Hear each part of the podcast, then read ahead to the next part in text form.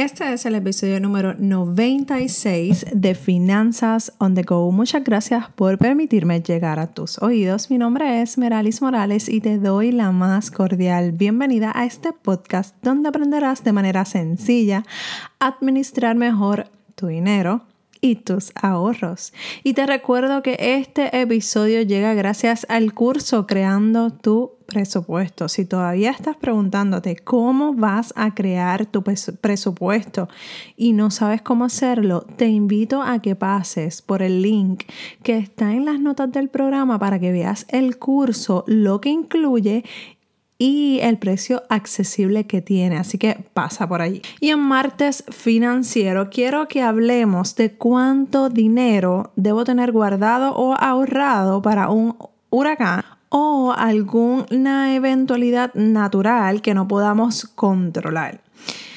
Recientemente, eh, a principios eh, de mayo, tuvimos un pequeño temblor en Puerto Rico y a pesar de que tenía este tema eh, ya planificado para esta época porque aquí en Puerto Rico, donde yo me encuentro viviendo y de donde soy, este, tenemos una temporada de huracanes, o sea que la temporada de huracanes normalmente comienza en junio y termina en noviembre. Así que ya hoy, que estamos en mayo de 2019, debemos empezar a prepararnos para cualquier eventualidad. Nunca hemos tenido, o por lo menos yo nunca he vivido, un huracán tan temprano como en verano, que aquí en Puerto Rico el verano eh, lo pasamos junio y julio. Eh, así que básicamente, si te encuentras en, otro en otra parte del mundo, eh, puedes atemperarlo a las necesidades que se presentan en tu país porque sé que no únicamente me escuchan desde Puerto Rico, así que más o menos podemos transformar el tema de cuánto debes tener, de, cuánto dinero debes tener guardado para un huracán o alguna eventualidad natural que está fuera de nuestro alcance.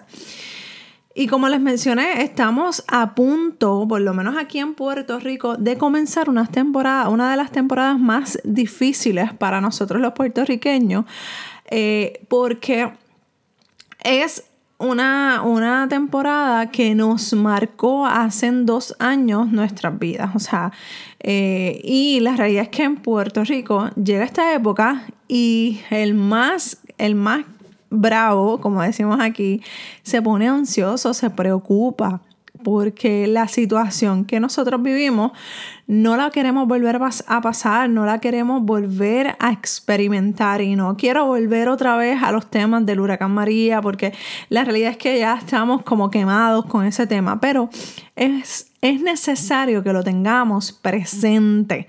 Y no para recordar, para ponernos ansiosos, sino para prepararnos para evitar o tratar de minimizar cualquier gasto que podamos, eh, eh, con el que podamos prepararnos para esa situación y enfrentarlo de manera, mira, más simple y más sencilla. Yo no quiero que el dinero sea un problema de preocupación o ansiedad adicional a lo que ya hemos vivido o a lo que nos hemos enfrentado. Y yo sé que es normal que esta situación, esta, que, que esta temporada nos este, ponga un poco nerviosos o ansiosos, pero lo importante es que nos preparemos para bajar esa ansiedad, ¿ok? Porque ansiosos, preocupados, eh, desesperados, no vamos a poder hacer lo que tenemos que hacer, que es prepararnos. Si pensamos un poquito más allá, la temporada de huracanes pudiera ser predecible. Y sabemos más o menos cuándo nosotros aquí en Puerto Rico vamos a estar recibiendo o esperamos recibir ese huracán. Casi siempre nos dicen con una o dos semanas de anticipación que estamos pendientes, pues salió una, una tormenta tropical de África, pues ya la estamos vigilando, ya empezamos a comprar.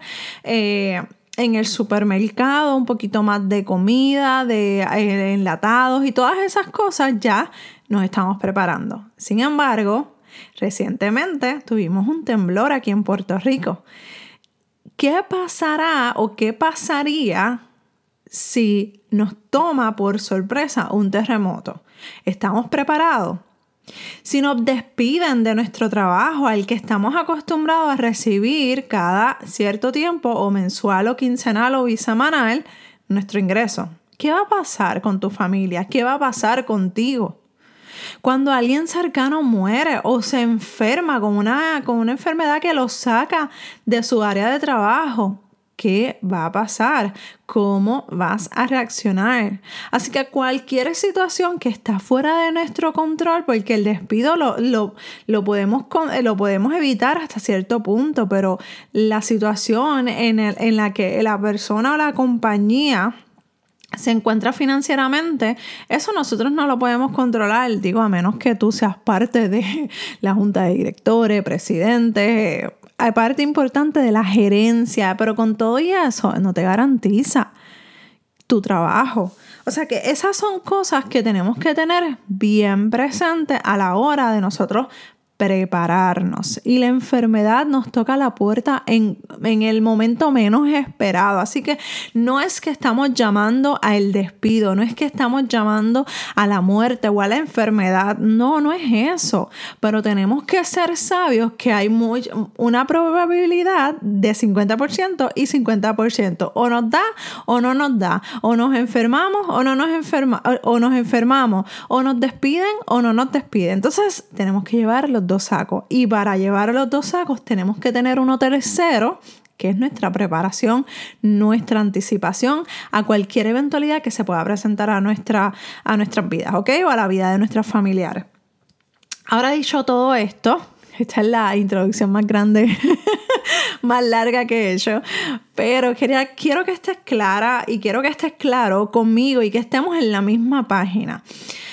Vamos a pensar en lo que debes hacer para cualquier situación, para cualquier eventualidad en la temporada de huracanes. Número uno, considera un presupuesto para alimentos. Y recientemente una, una seguidora en Instagram, no recuerdo de momento su nombre eh, y tampoco me gustaría como que tirarle al medio porque no sé siquiera, pero ella me compartía que ella este, vive en Estados Unidos y poco a poco se ha ido preparando para cualquier eventualidad que suceda.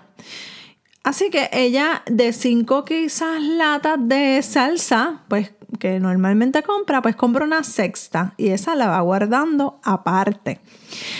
Si llevas un tiempo siguiéndome, debes saber cuánto gastas en, categoría, en la categoría de alimentos para la casa. Eso es una de las cosas que yo siempre enfatizo, el monitoreo de gastos. Si no lo has hecho, es momento de comenzar a hacerlo. Si no sabes cómo hacerlo, en el curso de Creando tu presupuesto, yo lo enseño y, voy contigo haciéndolo. Así que debes considerar ese, ese curso. También este ejemplo que yo te comparto de esta persona que, me hizo llegar los hábitos que ella está haciendo, pues mira, si compraste dos eh, eh, salsas o dos paquetitos de arroz, pues compra uno tercero y lo guardas aparte y vas, siguiendo, vas haciendo un pequeño almacén para que puedas crear esa, ese fondo de emergencia, ah, o sea, ese artículo de esos artículos de emergencia guardado sin que te afecte tanto tu bolsillo. ¿Ok? Y ya tenemos nuestra, nuestra la cena de emergencia. Y mira, a lo mejor eventualmente Dios, no lo, Dios quiera que no pase ningún eh, huracán y al final de la temporada tú dices, pues mira, no, no voy a usar esta, estas latas o no voy a usar esto porque yo, yo me estoy preparando para alguna dieta o como de X o Y forma. Pues mira, lo guardas, lo pones en una caja o en alguna funda o bolsa y se lo regalas a una persona que no tenga eh, o, tenga necesidad eh, financiera o necesidad de alimentos. Entonces ahí estamos eh, incentivando esa parte que es tan importante de ayudar a otros. Así que Esa parte es bien, para mí es sumamente importante. Estás preparando toda la cena y al final del tiempo, si las cosas no han expirado y están en buenas condiciones, pues mira, lo regalas hacia adelante o lo consumes tú. Así que una de las cosas que también tienes que tener en cuenta es monitorear que no se vayan dañando esos artículos de alimentos, esas cosas que necesitamos, que tienen fechas de expiración, tenemos que tenerlas bien presentes e ir verificándolas cada cierto tiempo. Y lo que hacemos es que podemos ir moviéndola mes a mes. Si, si sabemos que la lata de salsa, por decir una fecha, pues expira el mes que viene, pues yo la utilizo ahora y la reemplazo con una nueva. Número dos, gasolina o gas. Una de las cosas que debes considerar es que en ese momento en el que estuvimos sin agua y sin luz, uno de, los una de las cosas más preciadas eran los envases para la gasolina. Yo no sé ustedes, pero eso era eh, aquí en Puerto Rico eh, eh, por regulaciones tienes que tener un envase eh, color rojo para transportar de la estación de gasolina a tu a donde sea un envase rojo para eh, por seguridad. Aquí estaban escasos, básicamente. O sea, brillaron por su ausencia. Era como buscar una aguja en un pajar esos envases. Así que antes de que comience la temporada de huracanes aquí en Puerto Rico, por favor, si ves uno o dos, cómprate uno. ¿Por qué? Porque eso lo vas a necesitar si tienes... Eh, por ejemplo, si tienes eh, una planta, como decimos aquí, o un generador de electricidad, pues mira, con eso ya tú sabes que puedes resolver para ciertos días. ¿Ok? Así que a medida que tú más o menos debes saber cuánto gastaste el año, en la temporada del 2017, pues debes saber cuánto más o menos debes de tener acumulado y tener en cuenta que la gasolina evapora, así que eso no te aconsejo que lo, lo, llenes desde ahora, sino que cuando llegue el momento en que anuncie, Dios no lo quiera, por favor, este, que si anuncian algún huracán, pues ya tú sabes que tienes que ir con tus tanquecitos, con tus envases a la estación de gasolina y ya tienes eso adelantado. ¿Ok? También si no tienes generador de electricidad, mira, Aquí en Puerto Rico nosotros los vecinos nos, nos unimos tanto. Y a mí, en mi caso, mi vecino me pasó una extensión, pero nosotros cooperábamos con la con la, con la gasolina porque eh, ellos de buena fe se ofrecieron, mira, para que pongan un abanico y puedan dormir porque obviamente cuando pasó un huracán no, tenemos, no teníamos luz y el ambiente está bien caluroso porque no hay árboles. Todos los árboles es como si le hubiesen pasado una podadora gigantesca a todos los árboles y todo eso que eh, genera ese fresco y esa buena buen ambiente está reverdeciendo y se tarda un tiempo. Así que en ese momento los vecinos de nosotros pues nos tiraron una extensión. Una extensión es que conectan, no sé cómo explicarlo para mis amigos fuera de Puerto Rico, que, lo, que conectan un, un, cable desde su generador y lo pasan hasta mi casa. Y nosotros teníamos la oportunidad de prender un abanico para poder descansar y dormir bien durante la noche. Así que en ese sentido es probable que no tengas un generador, pero mira, si hay algún vecino que quizás lo necesita para darte eh, este tipo de, generosidad de, compartir contigo la, la, la, extensión, pues es bueno tener esa oportunidad y esa, y esa esa gratitud hacia ellos, ¿verdad? Número tres, el mantenimiento de los generadores. Si tienes un generador eléctrico, debes considerar darle un chequeo con algún experto para que puedas tenerlo en óptimas condiciones. De esta manera te vas a asegurar el buen estado cuando vayas realmente a necesitarlo y esperemos que no sea pronto. Así que eh, eso es bien importante, el cambio de aceite y filtro. Yo no soy, o sea, esto yo lo aprendí en, el huracán María.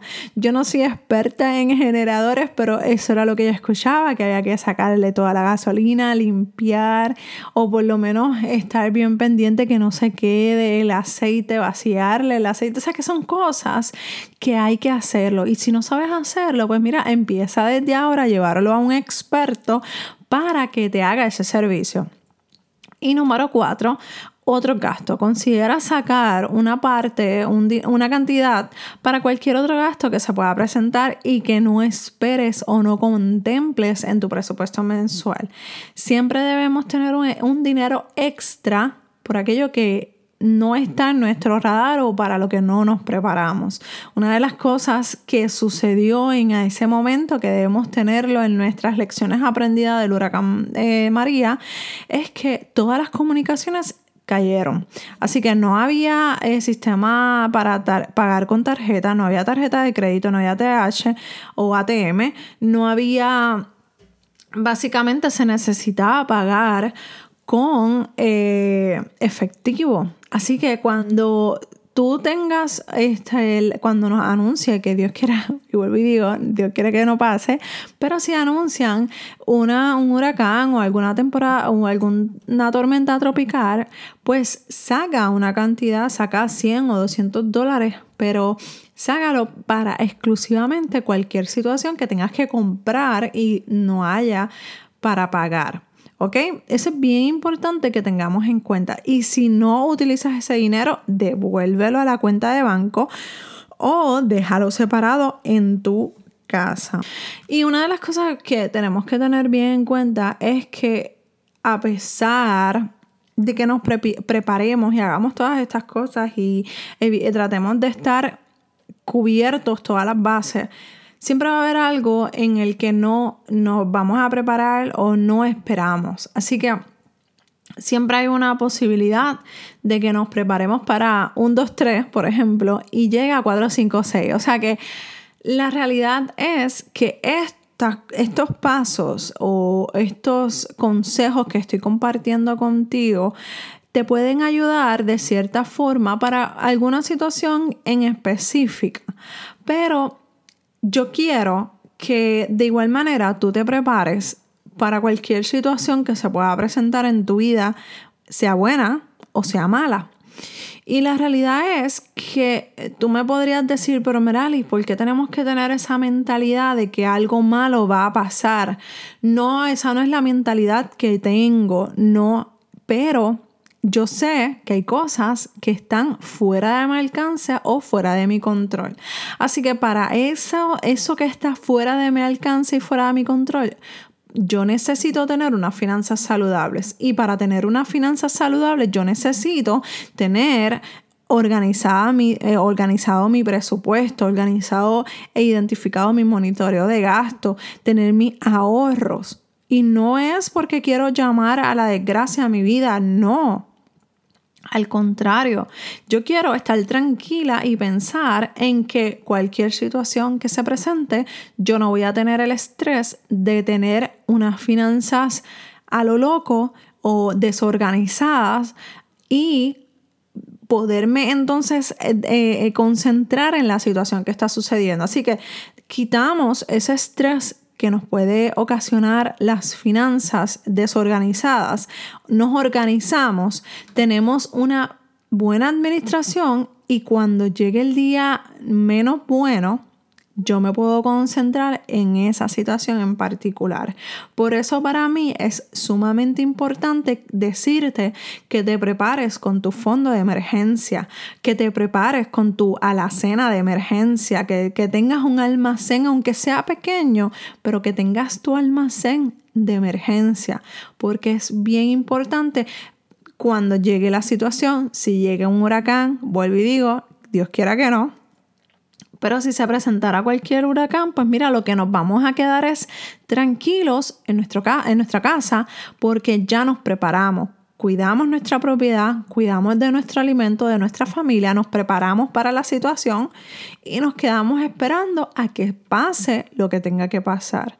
Y de esa manera yo voy a estar tranquila y yo quiero que tú también estés tranquila y tranquilo para que cuando llegue ese momento tus finanzas no sean cuestión de estrés, ¿ok?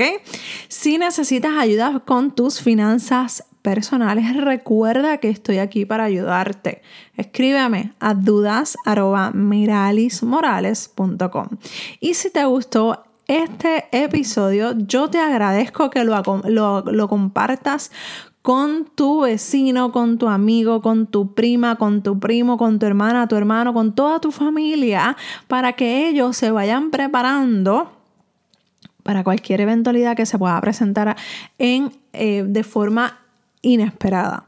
También, si te gustó este episodio, por favor, pasa por las estrellas y regálame cinco estrellas porque de esta manera podemos seguir posicionando este podcast y más personas van a poder escucharlo y van a poder cambiar su vida financiera. Un abrazo desde Puerto Rico y nos escuchamos en el próximo episodio de Finanzas on the Go. Bye.